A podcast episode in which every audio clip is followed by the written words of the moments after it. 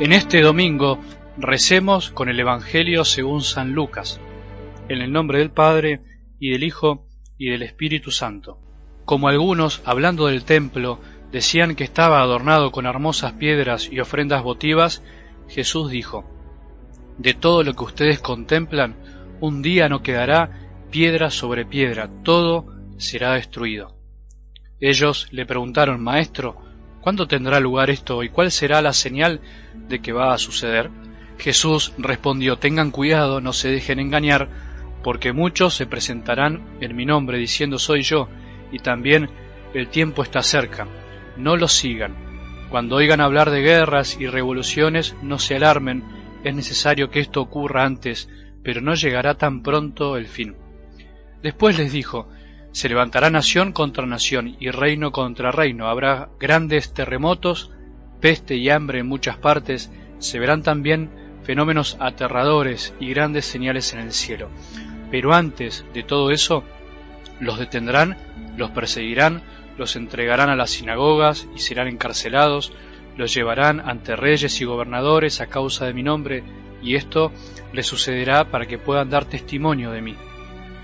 Tengan bien presente que no deberán preparar su defensa, porque yo mismo les daré una elocuencia y una sabiduría que ninguno de sus adversarios podrá resistir ni contradecir. Serán entregados hasta por sus propios padres y hermanos, por sus parientes y amigos, y a muchos de ustedes los matarán.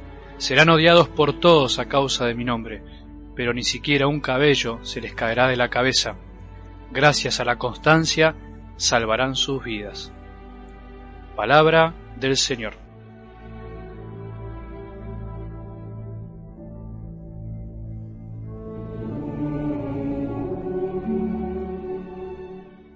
En este domingo, Día del Señor, día en que celebramos la victoria de Cristo sobre el pecado y sobre la muerte por medio de su resurrección, es también un día de venida, un día para reconocer y hacer presente a Jesús en nosotros, en nuestras familias, en nuestras comunidades, por medio de la Eucaristía, por supuesto. Por eso se llama domingo, por eso se llama Día del Señor. La venida del Señor no es un día terrible, como se anunciaba en la primera lectura de hoy de Malaquía, sino que en este tiempo, tiempo de la misericordia, el domingo es día de una venida del Señor llena de misericordia, día de descanso, pero de un descanso fructífero que disponga a un encuentro más profundo con el Señor, con nuestras familias, con nuestros seres queridos, con nuestros amigos. No es un día para temer, justamente si de algo nos quiere librar Jesús con su mensaje de hoy, y especialmente en los últimos evangelios del año litúrgico, es del temor y del engaño.